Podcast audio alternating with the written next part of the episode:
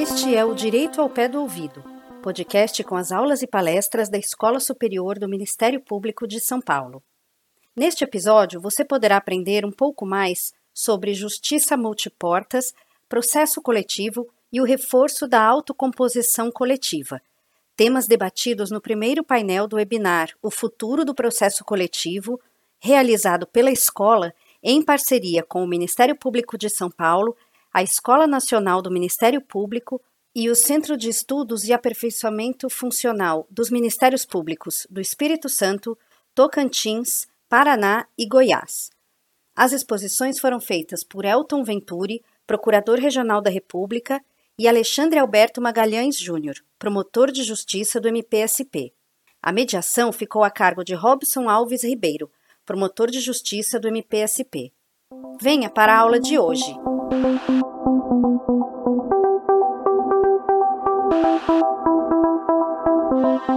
Bom, bom dia a todos. Uh, queria agradecer imensamente ao, ao, honroso convite e a divulgação é, é, minha missão institucional enquanto participante desse evento aqui. Assim, convoco os professores uh, Elton Venturi e Alexandre Alberto de Azevedo Magalhães Júnior. Professor Elton, procurador regional da República, professor associado dos cursos de graduação e pós-graduação da Faculdade de Direito da Universidade Federal do Paraná, professor pela PUC de São Paulo, tem estágio de pós-doutoramento na Faculdade de Direito da Universidade de Lisboa e é visiting scholar da Universidade da Califórnia, de Berkeley, e da Universidade de Columbia, a Columbia Law School. E o professor Alexandre Alberto de Azevedo Magalhães Júnior é promotor de justiça no Ministério Público de São Paulo, assessor da Subprocuradoria-Geral de Justiça, mestre em Direito Processual pela Universidade de São Paulo e doutorando pela mesma instituição. Assim, desde logo, passo a palavra aos nossos expositores, começando com o professor Alexandre. Palavra é sua, doutor. Bom dia a todos e a todas. Muito obrigado, Robson. Para não tomar mais tempo, vou passar direto à exposição e faço uma consideração inicial. A minha abordagem terá uma, um aspecto inicial amplo sobre os princípios e depois afinarei para a Convenção Processual na Tutela Coletiva. No tratamento dos, dos PLs, nós conseguimos constatar um, uma, um salto de qualidade no PL 1641, A da Pellegrini Gnover, em cooperação aos demais, razão pela qual a minha análise vai se restringir a esse PL uh, e destacar os seus pontos aí positivos e, e, e necessários. Dentro dessa visão também, eu elejo aqui alguns eixos da minha exposição na questão do tratamento do processo coletivo sistema multiportas que estão pautados na segurança jurídica e participação, diálogo e publicidade em primeiro lugar. Esses dois eixos, eles aqui acho que se alimentam pensando a participação, o diálogo a publicidade no sentido de ser formado um acordo consensual extrajudicial ou mesmo judicial de uma forma mais protetiva ao, ao, direito material e considerando os envolvidos, os lesados que serão afetados por aquele acordo, que muitas vezes estão distantes aqui do gabinete do promotor ou das instituições que o fazem. Então é necessário que haja essa abertura ao diálogo, à conversa, e é necessária a publicidade desses acordos para que haja uma, então uma influência na sua, no seu desfecho. Nesse mesmo cenário, eu destaco então que é, se por um lado é, nós sempre construímos a tese de que a tentativa de acordo prévio ela não é necessária para ajuizamento de uma ação, e se isso é verdade no âmbito processual no curso de uma ação coletiva, por outro lado ela não deve também nos cegar e nos, nos fechar as, os olhos para a realidade e requer também uma análise crítica do Ministério Público da sua atuação no momento, se nós temos é, cuidado dessa, temos observado e tido cautela com a necessidade dessa oitiva e participação social, não só dos, daqueles que serão afetados pelo acordo, né, que são os diretamente aí é, interessados, é, mas também dos demais legitimados coletivos para que esse acordo ele seja realmente fruto de uma conversa e não venha futuramente ser objeto de questionamentos por legitimados. Então, o, Estado faz um TAC, depois o Ministério Público entra com uma ação. Todo esse cenário gera uma segurança gera insegurança jurídica que não é desejável. Pelo contrário, é contrário ao reforço da tutela coletiva e do sistema autocompositivo. Eu acho que então esses eixos eles são essenciais e a, a, na, na, análise da, do cenário atual da tutela coletiva, eu acho que o promotor de justiça eles têm que estar atento e preparado. Ele não deve pensar que a, a, solução passará por aquilo que está no gabinete dele sem a conversa, sem o diálogo. Então, eu elejo isso como talvez um, uns tópicos principais e que foi muito bem tratado no PLA da Pellegrini Gnoro. Além disso, capacitação para as diversas técnicas autocompositivas. E aqui, é, mais uma vez, parabenizando o, o papel das escolas, né, dos CEAFs, é, aqui, especialmente no estado de São Paulo, a cargo aí do professor Zenon, está sendo feito um, um curso de, de negociação em tutela coletiva. Isso é essencial. Nós temos que ter a técnica, né? não só a técnica processual, a técnica é, da autocomposição, como negociar. Nós somos moldados no paradigma acusatório. Às vezes, no mesmo dia, um promotor faz uma audiência penal e, na sequência, vai entabular um acordo envolvendo políticas públicas. Nós temos que saber diferenciar os papéis que serão ali levados adiante e isso requer um, um, estudo, um treino, para sob pena de comprometer a, a, qualidade do acordo que vai ser feito ou a sua execuibilidade. Porque um acordo feito sobre um sistema pouco de, com pouco, sem déficit de diálogo, por mais que possa ser positivo ao, ao, pensar que foi feito um acordo e encerrou o inquérito civil, se ele não for é, viável no seu cumprimento, será então em vão esse trabalho. Por fim, dois outros aspectos que eu destaco é que na ideia de acesso à ordem jurídica justa, e aqui, mais uma vez, eu parabenizo o professor e digo a honra de estar aqui com o professor Kazuo Watanabe, mestre de todos nós, eu acho é essencial a identificação das características do problema trazido ao Ministério Público para que, então, seja feita uma escolha informada e adequada à tutela daquele problema. Se é um problema estrutural, complexo, qual a técnica adequada? É, eu, eu vou, então, usar sistemas mistos. Às vezes, a, o, auto, o sistema autocompositivo não é adequado. Eu vou realmente precisar ir ao judiciário por vezes a, a equação será mista. Eu poderia fazer acordos parciais, extrajudiciais, e demandar judicialmente, fazer acordos parciais na ação, dependendo do caso. E, nesse cenário todo, ainda te, temos os acordos processuais, que podem dar flexibilidade a um processo judicial, ou então tornar um, um acordo extrajudicial ao ser cumprido posteriormente, mais fácil de ser atingido. Então, nós temos que ter capacitação e domínio de todas essas técnicas para que elas sejam direcionadas a uma tutela jurídica adequada do direito transindividual. Enfim, esses são os eixos que eu acho, que, eu acho que são essenciais para o desenvolvimento do tema na autocomposição na tela coletiva. Eu peço aqui desculpas por transcrever a lei, mas é, eu acho que o que foi trazido nesse PL em questão principiológica é um, é um verdadeiro paradigma para a nossa atuação e, e, e, aplicado hoje mesmo, sem a aprovação legislativa, ele já é, já, já é defendido pelos doutrinadores que aqui estão uh, e, e, outros. Então, é, é verdadeiro uma carta de princípios que nós devemos observar no nosso dia a dia é, no, no, tratamento da tela coletiva. E no enfoque que eu coloquei dos eixos principais, segurança jurídica, diálogo, publicidade, foi muito feliz, tanto na parte inicial do PL, o artigo 2 dos princípios da tutela coletiva, participação social, resolução social integral, ampla publicidade, é, adequada informação social, respeito à segurança jurídica, efetivo diálogo, a solução adequada aos casos complexos estruturais, flexibilidade. Nós temos aqui uma gama de, de é, diretrizes, vetores que, o que dizer, é o que está na, na ordem do dia e é o que melhor tem de doutrina e de tratamento na condução do processo coletivo. Então, acho que é, eu peço desculpas, mas achei essencial é, trazer aqui e falar rapidamente, apenas apontar esses aspectos. Também na autocomposição coletiva, os princípios trazidos no artigo 37, mais uma vez, transparência e publicidade, participação sempre que possível do grupo social, informação suficiente, preservação de todos os interesses envolvidos, esses aspectos devem, devem ser aqui uma cartilha para o promotor de justiça, para nós não termos aí o vício de entender que aquilo que nós reputamos como adequado, e muitas vezes o será, mas algumas vezes não será, nós temos que é, levar adiante e fomentar essa participação, esse diálogo, sem o que a autocomposição ela poderá ser vazia ou então pouco eficiente e não trazer uma solução adequada. Isonomia e segurança jurídica. Né? Então, na ideia de que um acordo coletivo ele não pode desconsiderar os demais é, legitimados, todos os que poderão ser afetados por aquele acordo.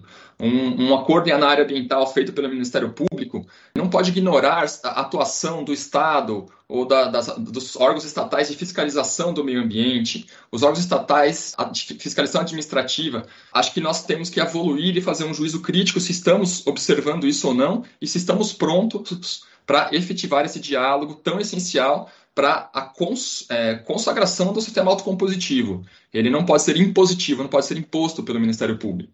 Nessa linha, eu acho que é tempo de uma visão interinstitucional né, entre ministérios públicos, entre órgãos públicos legitimados, e uma própria, talvez, regulamentação disso para que seja concebida uma processualidade desse tratamento, alguns parâmetros procedimentais para que possa, possa guiar o promotor de justiça ao entabular o um acordo é, sobre a, a relevância e a importância de ele ouvir os demais atores do processo coletivo.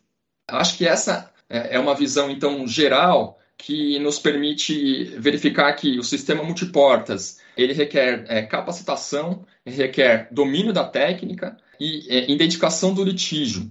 Nessa visão, a, a, escolha daquele mais adequado não pode se considerar uma não tão novidade assim, mas uma questão que veio com força no CBC de 2015, que são as convenções processuais, que, se bem tratadas, elas podem então levar aí a uma maior flexibilidade e efetividade do sistema processual coletivo e não deixa de trazer a questão da autocomposição. Ela pode ser feita tanto no bojo de um processo, numa convenção processual ocidental, ou prévia. De qualquer maneira, nós temos também que avançar nesse campo, testar as possibilidades e extrair o que de melhor pode, possa ter é, nesse novo cenário que se descortina.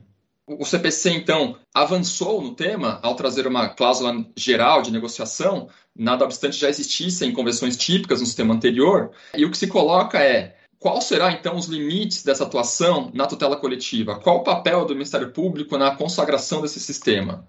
Antes mesmo do CPC de 2015, o, CNMP já de forma aí vanguardista tinha regulamentado, já contemplava a possibilidade dessas convenções prévias ou incidentais. Não é uma questão tão nova, né? Já se passam seis anos, mas eu acho que a gente precisa discutir e, e, avançar e ter, compartilhar conhecimento, o que cada Ministério Público tem feito, o que tem sido positivo é, nessa ideia de convenção processual.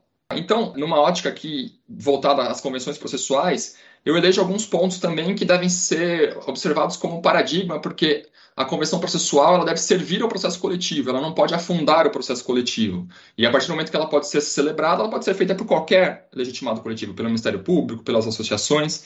Então, eu acho que a, uma convenção processual nunca poderá desconsiderar que o processo coletivo ele é permeado, né, ele está fundado no princípio de acesso à justiça. É um princípio formador de, todos, de todo processual, inclusive da, da, da convenção processual a não taxatividade e a tipicidade da tela coletiva, a disponibilidade motivada, ou seja, o, o, o legitimado coletivo, e aí com maior ênfase no Ministério Público, ele tem algumas balizas e alguns controles para desistir, para renunciar recursos e resistir da ação. Não que ele não possa fazer, ele pode e deve fazê-lo quando for o caso, mas sempre de forma fundamentada, é, não de forma apenas por desistir.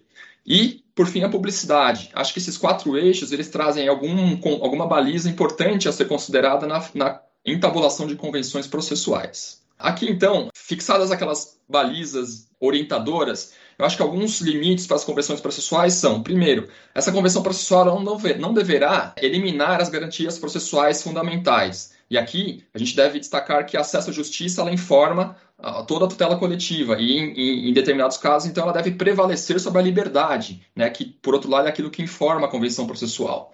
É uma, é um, uma baliza. A outra é a intangibilidade do direito material. Eu não entro aqui na discussão da sua indisponibilidade ou não. A gente não está falando de indisponibilidade ou não. É que uma convenção processual, ao ser entabulada, deve ter o cuidado em pensar que ela pode trazer efeitos ao direito material e efeitos negativos. É, então, todo esse, esse cuidado deve ser importante ao ser feita uma convenção pelo promotor de justiça ou ele atuar em um processo que foi feita uma convenção por um outro legitimado. Por exemplo, a eventual convenção processual em que o, o legitimado coletivo abra mão ou concorde com a, empenho, a, a, a, empenhabilidade de determinados bens fora da comarca em que tramite a ação. Poderia-se pensar que isso seria benéfico porque evitaria atos é, deprecados em outras comarcas, mas veja, isso poderia, poderá, ao final, inviabilizar a satisfação do direito material. Então, nós temos que ter cuidado ao celebrar essas convenções processuais. Por fim, uma última um último limite aqui é que a convenção processual ela deve ter cuidado ao tratar de temas em que são concebidos de forma especial na tela coletiva. Por exemplo, o custeio da ação, a antecipação de perícia. Essa sistematização própria do código ela visa aí a, a viabilizar o acesso à justiça. E ao você fazer uma convenção processual de forma contrária ao que está ali, você está indo contra o que o sistema concebeu como adequado para a tutela.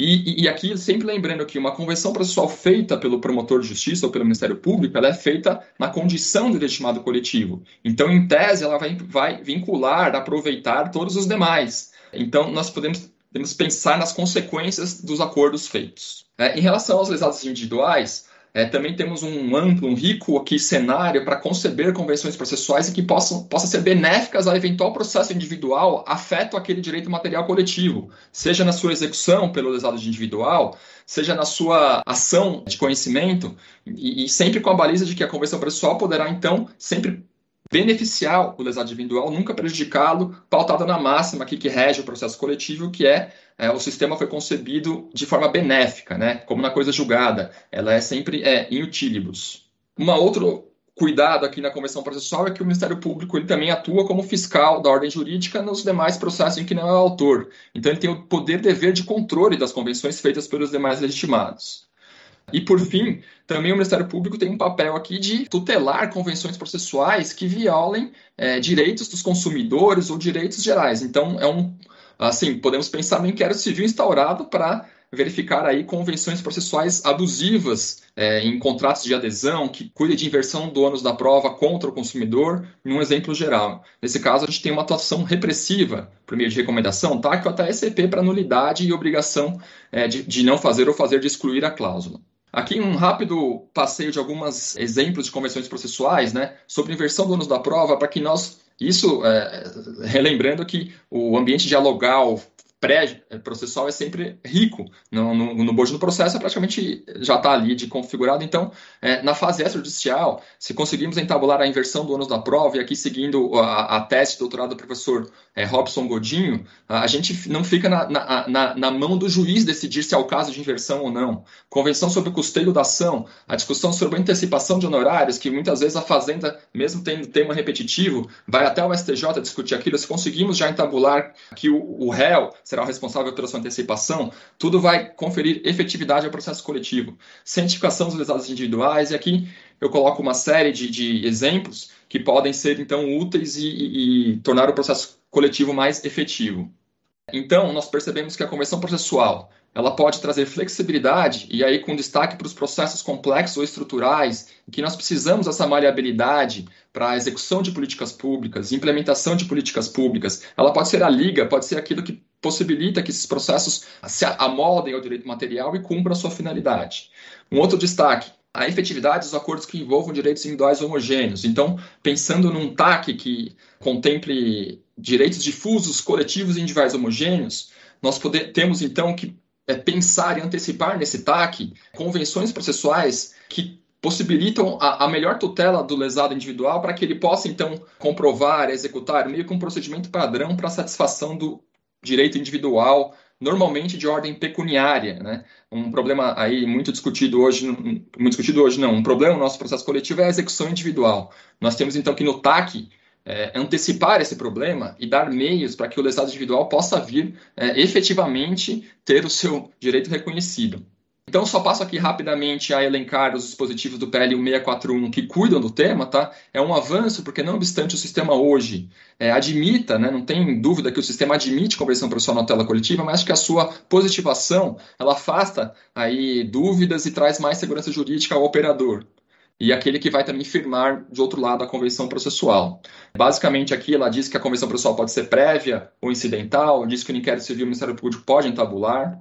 É, eu acho que é um avanço significativo no tratamento do tema. Por fim, voltados os olhos naquilo que eu disse de domínio da técnica processual, o tratamento do PL no tocante às sentenças e as disposições que podem ser feitas, eles podem também servir de paradigma, de exemplo de convenções processuais em TACs, que, que viabilizem aí a, a, satisfação do direito individual, como é, convenções processuais voltadas à previsão de obrigação de fazer ou não fazer, tutela específica, forma de composição do dano individual. É, o artigo 26 ele é, é, é, é muito é, rico nessas previsões matriz de danos, fórmula de cálculo, acho que nós podemos usar todo essa, esse aparato também para as convenções prévias e para os acordos extrajudiciais.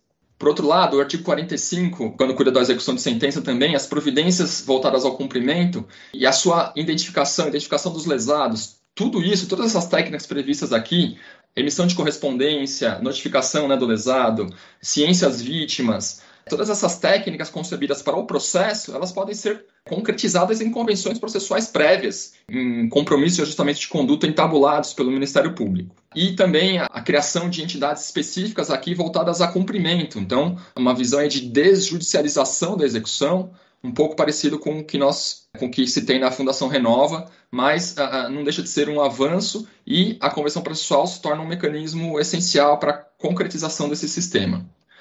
No panorama geral, essas são as principais questões que eu gostaria de destacar e reitero que acho que a ordem do dia na composição coletiva sob a ótica do Ministério Público é diálogo, participação e publicidade e domínio das diversas técnicas do sistema multiportas para que o seu emprego não seja automático, né, ou viciado, ele seja realmente pensado junto com outros legitimados para que uh, ele busque efetivamente a tutela coletiva. E por fim, então, diante desse cenário, eu só tenho aqui a dizer que o PL, o 641A da Peregrine é realmente um paradigma no tratamento da tutela coletiva e os seus princípios ali elencados devem ser hoje incorporados na atuação do Ministério Público como realmente um, um, ali um manual de atuação funcional do que ele deve observar.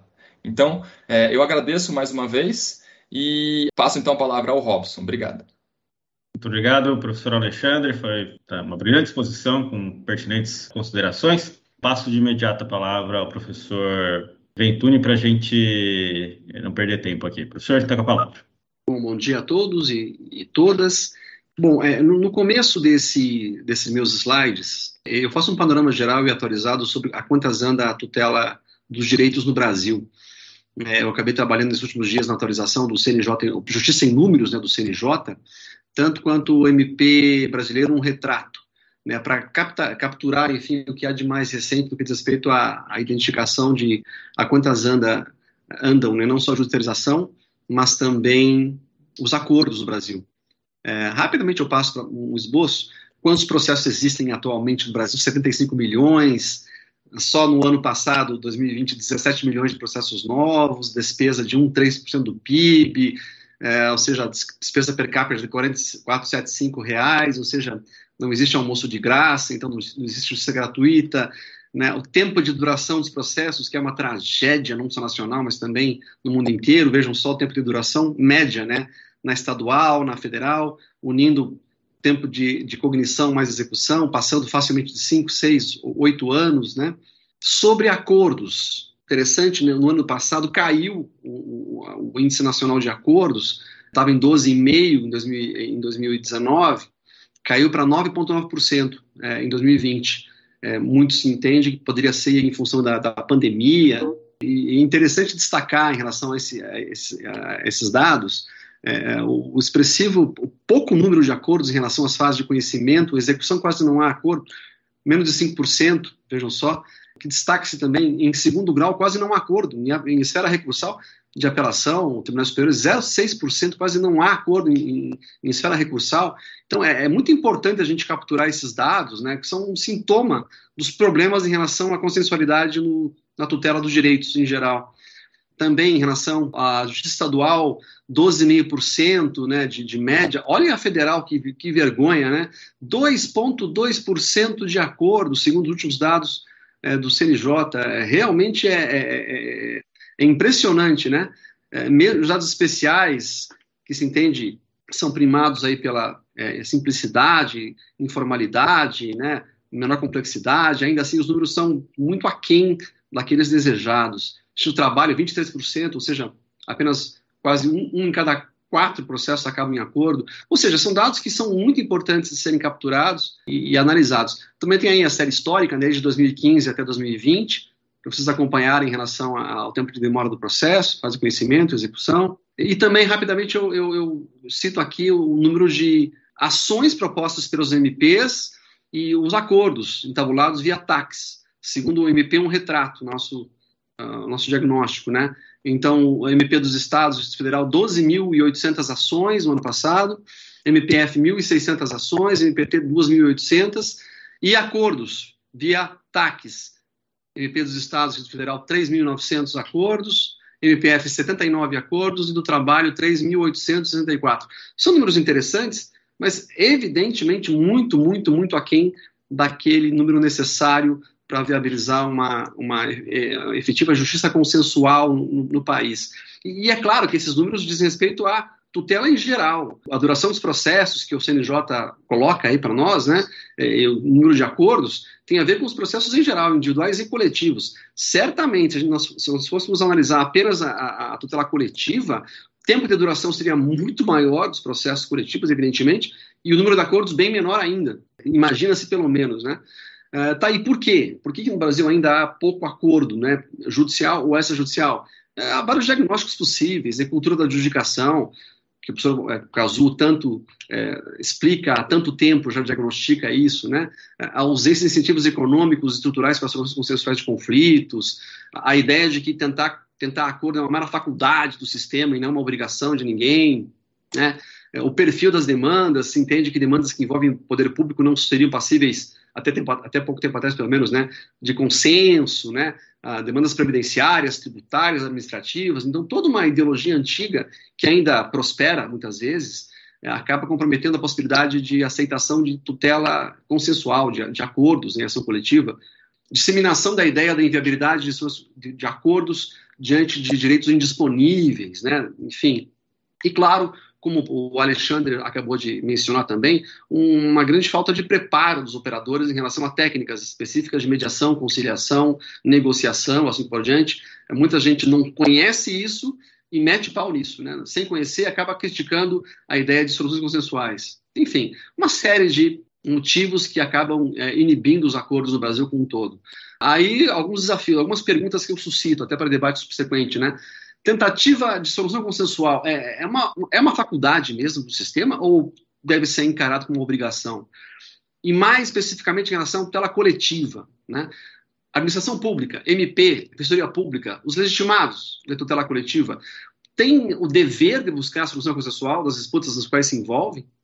E, por fim, né, quais os limites para os acordos de tutela coletiva? São alguns desafios iniciais que eu, que eu coloco a todos sempre gosto de lembrar, chovendo molhado, né, uma diretriz da Constituição do Império, 1824, sem se fazer constar que se tem intentado meio de reconciliação, não se começará processo algum.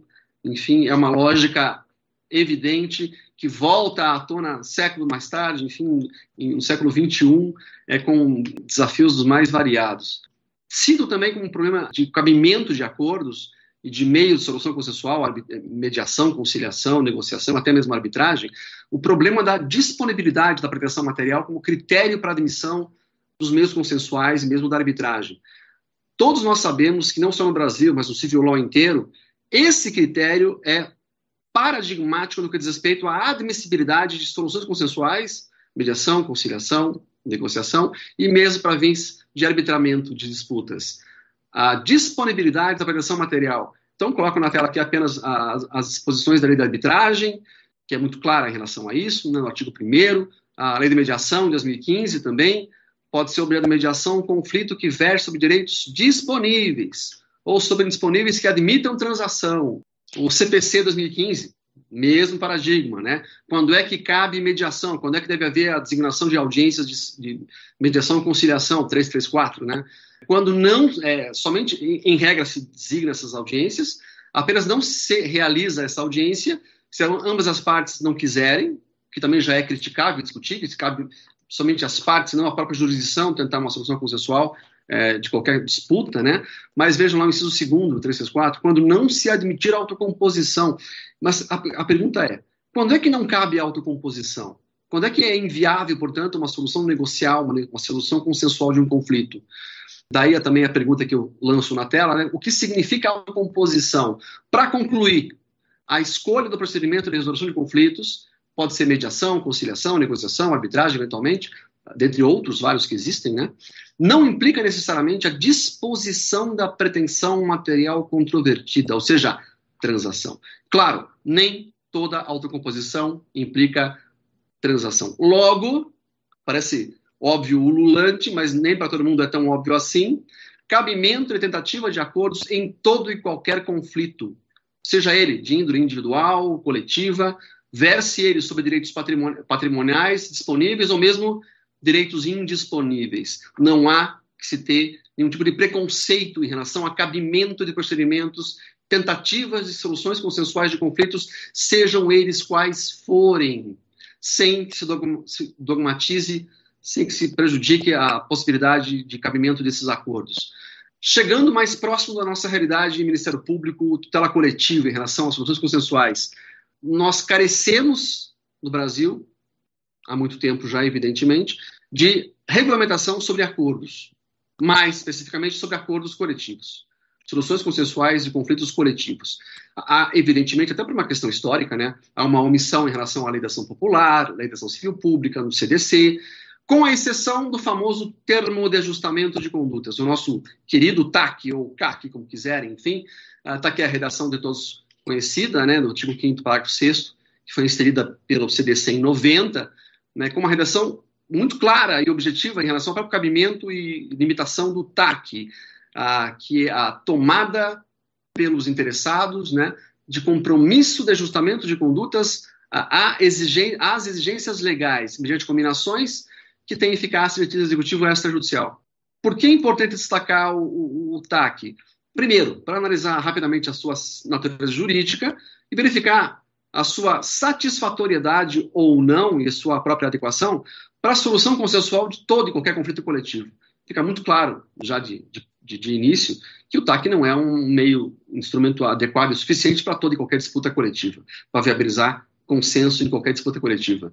Mas, o que é importante registrar, né, a nossa regulamentação é, da Resolução 179 do CNMP, indo ao encontro da melhor doutrina de tutela coletiva, diagnostica né, que o TAC tem natureza de negócio jurídico para solução consensual de disputas, né, mas vejam lá, que não abre, todavia, a possibilidade de transações, de negociações muito mais densificadas, cingindo-se a negociação à interpretação do direito para o caso concreto, especificação das obrigações adequadas, especial modo, tempo e lugar de cumprimento. Ou seja, o próprio CNMP deixa claro né, que para ele o TAC não é instrumento negocial, né, apenas de acertamento, ajustamento de condutas. Tá, e por que, que eu faço questão de colocar isso na, na, na tona? Né? É, claro, para verificar se, se esgota ou não no TAC os meios, os instrumentos para a solução concessória tutela coletiva. Né? É, no mesmo sentido da, da, própria resolução do CNMP, várias decisões do STJ recentes, cito aqui na tela, Nancy Andriga em 2018, é, dizendo que uh, a disponibilidade que o legitimado coletivo exercita por meio do acordo coletivo é restrita ao aspecto processual do procedimento judicial, não alcançando o conteúdo material da lide. Vejam só que a decisão, né? É uma restrição total em relação a você negociar o mérito, o conteúdo de uma disputa coletiva. Só pode negociar procedimento, instrumento, mas não o cerne da questão, ou seja, a questão material envolvida. Um acórdão também do Herman Benjamin, excepcional ministro do STJ, é, no mesmo sentido, com todo o cuidado no mundo em relação à inviabilidade teórica né, de, de, uma transação entre tutela coletiva, em função de não haver a titularidade da proteção material pelos legitimados ativos, os direitos serem disponíveis, enfim, essa é a regra, essa é a tônica de muito tempo no nosso sistema que acabam muitas vezes evitando soluções é, é, adequadas para disputas mais complexas. Daí os desafios, né, as questões que eu, que eu suscito. O TAC é o único instrumento para a solução consensual dos conflitos coletivos? O TAC é um instrumento adequado e suficiente para isso? É possível uma atuação negocial para além do TAC? Qual é a preocupação que eu externo em relação a isso?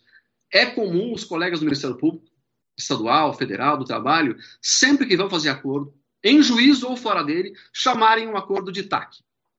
Já debati esse assunto com o Ricardo uh, Leonel, com o Zanetti, com a Geisa, com tanta gente, né, com os colegas do Ministério Público Federal, mas é, é, uma prática, é prática a gente chamar de TAC toda e qualquer solução consensual, judicial ou extrajudicial. É, Para mim, isso tem, tem, problema, é claro, porque o TAC tem um, um confinamento conceitual, né, uma amplitude muito clara né, pelo SRMP e pelo Judiciário Brasileiro.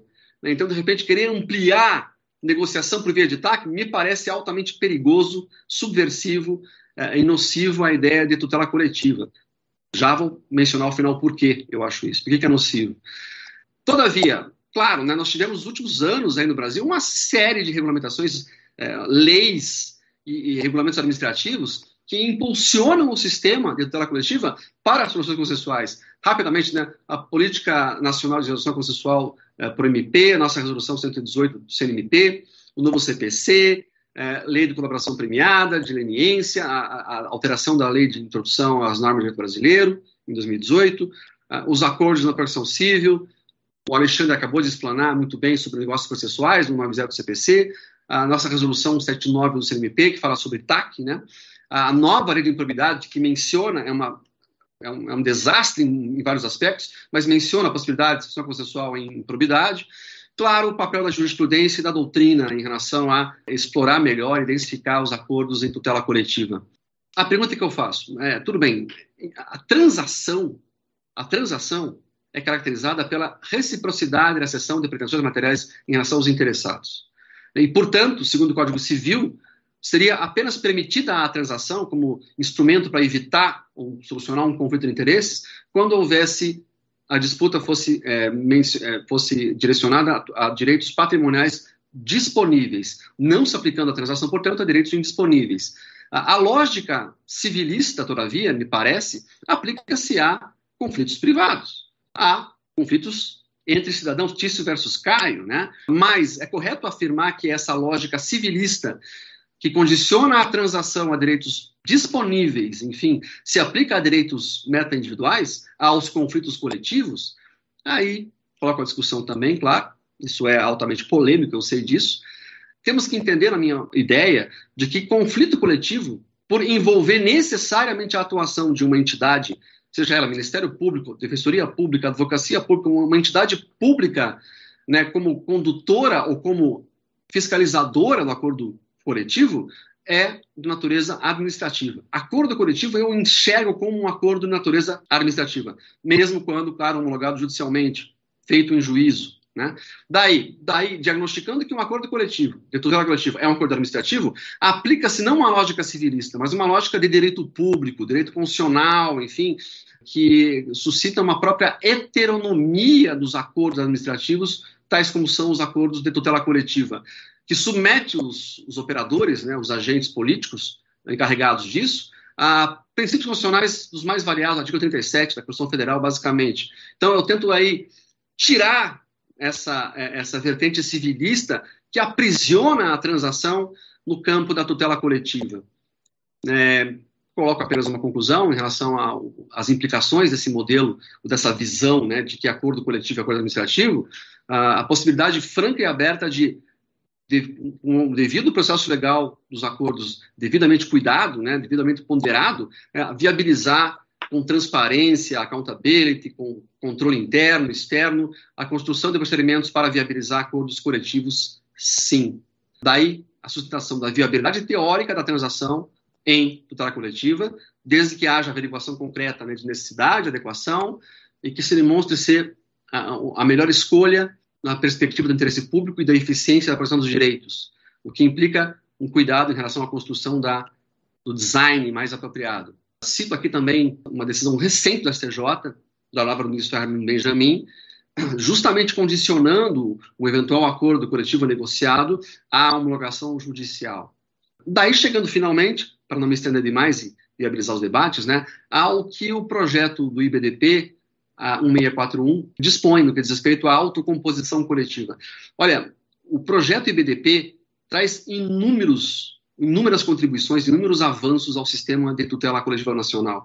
Agora, não fosse pelos demais avanços que o projeto consegue viabilizar, o tratamento de acordo, de consenso em, no projeto IBDP é absolutamente fundamental.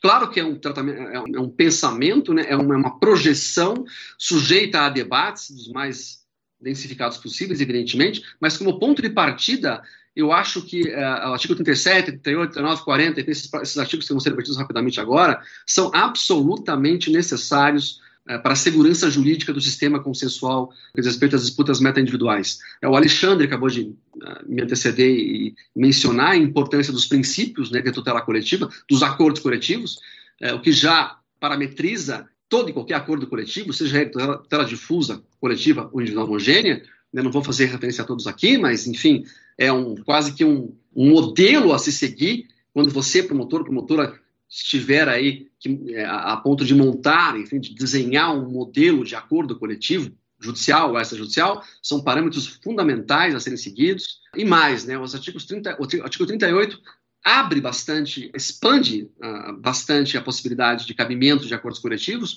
quando diz que os conflitos envolvendo direitos difusos, coletivos, homogêneos, poderão ser objeto de autocomposição parcial, total, definitiva, temporária, judicial, extrajudicial. Então vejam cuidado na redação né, de abrir uh, o leque das viabilidades de acordos coletivos, uh, sendo meio por meio de todo e qualquer mecanismo adequado de solução consensual que viabilize acordos coletivos, tais como conciliação, mediação, negociação, o próprio TAC né, e quaisquer outros meios consensuais adequados, dependendo das peculiaridades de cada tipo de conflito. Ou seja, né, deixa bem claro aqui, o texto deixa bem claro que o TAC não é o único instrumento, pensemos para além do TAC, enfim, porque há vários desenhos possíveis e viáveis para se viabilizar solução consensual em disputas meta-individuais.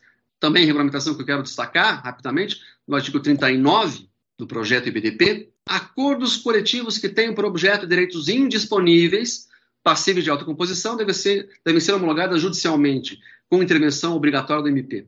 Na verdade, esse é um ponto fundamental de debate também, eventual, eventualmente, por que, que todo e qualquer acordo coletivo que implique transação da proteção material discutida deve ser levada a uma a um controle, a uma fiscalização jurisdicional. Né?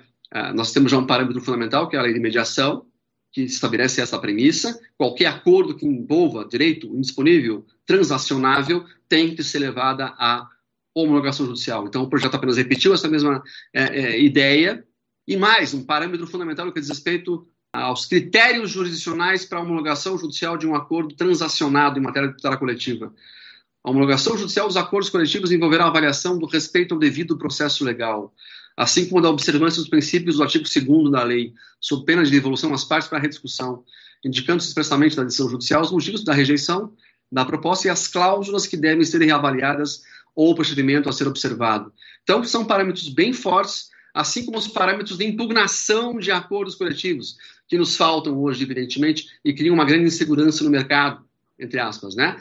A comissão resolveu, uh, por esse caminho, de viabilizar ação rescisória para impugnar acordo homologado judicialmente e ação impugnativa autônoma nos demais casos de acordos não homologados judicialmente, sempre com a intervenção obrigatória do Ministério Público.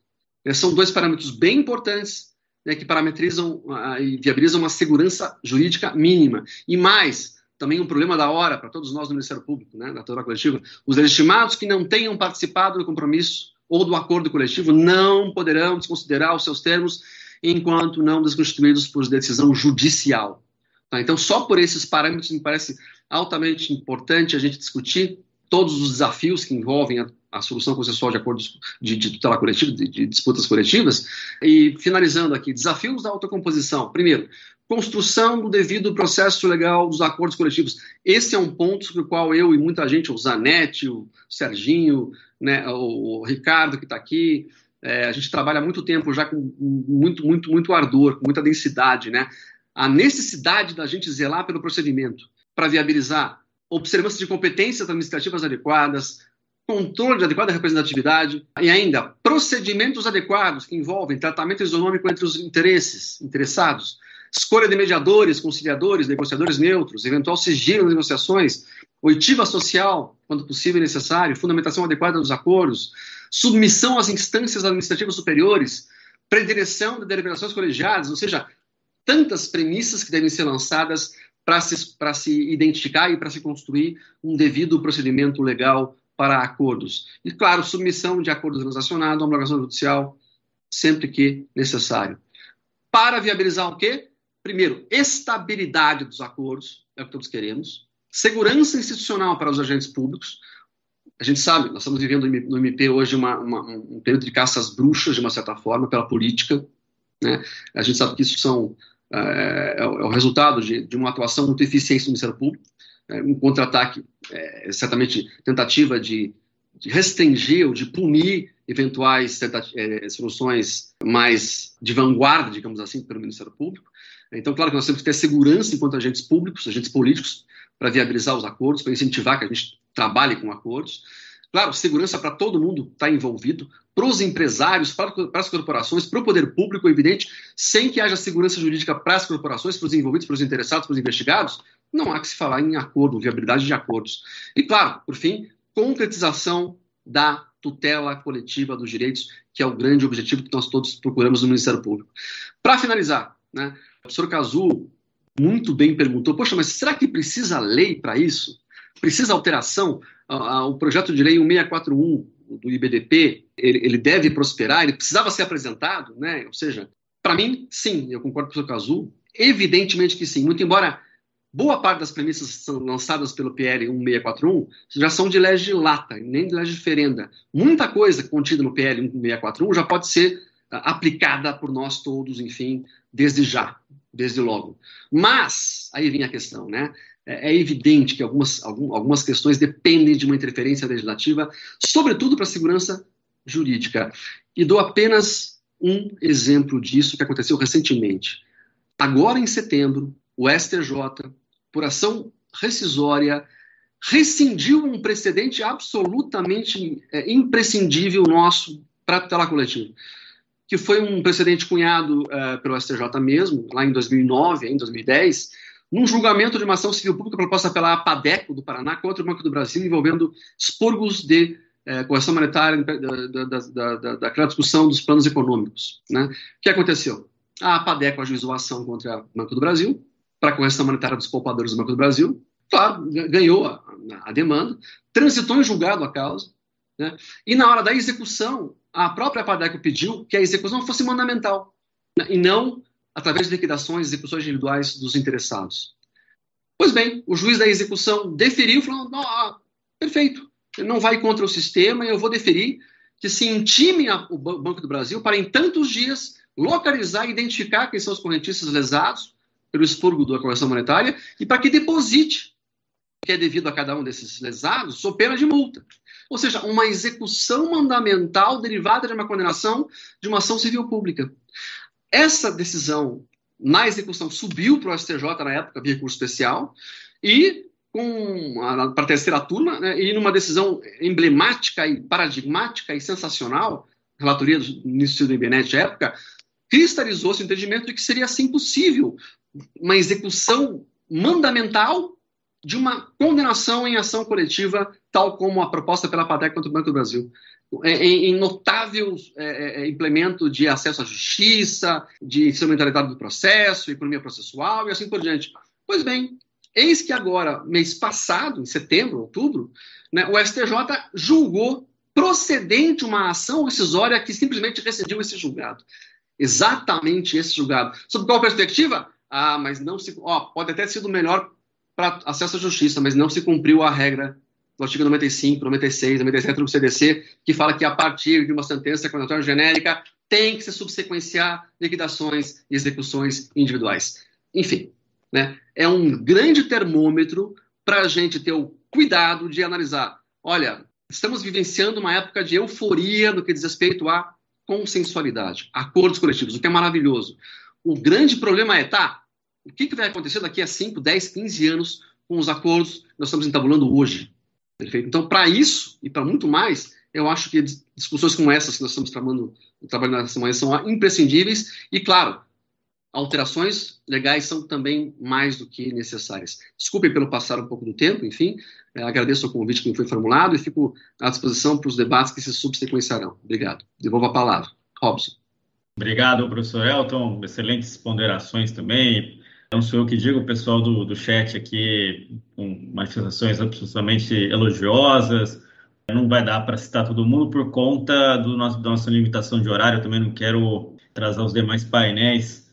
Mas, enfim, vários colegas aqui assistindo com, com muitas, muitas ponderações importantes, enfim. Eu, eu, vou pedir desculpas aos, aos vários colegas, o Guilherme Ferri, o Márcio Berestinas, enfim, vários outros que comentaram aqui por conta da, da exiguidade do tempo. Mas eu, eu queria fazer essa ponderação, enfim.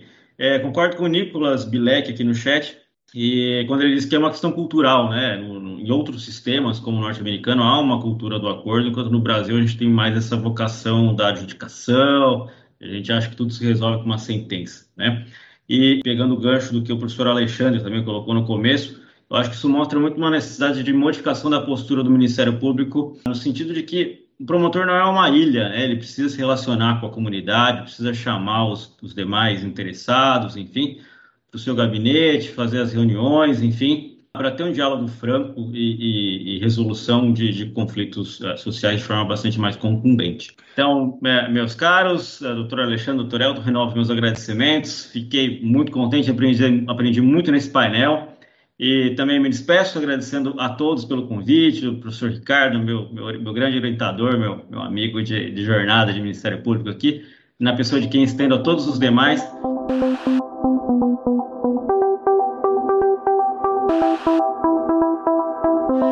Este foi o Direito ao Pé do Ouvido. Siga nosso canal e amplie seu conhecimento com a Escola Superior do Ministério Público de São Paulo.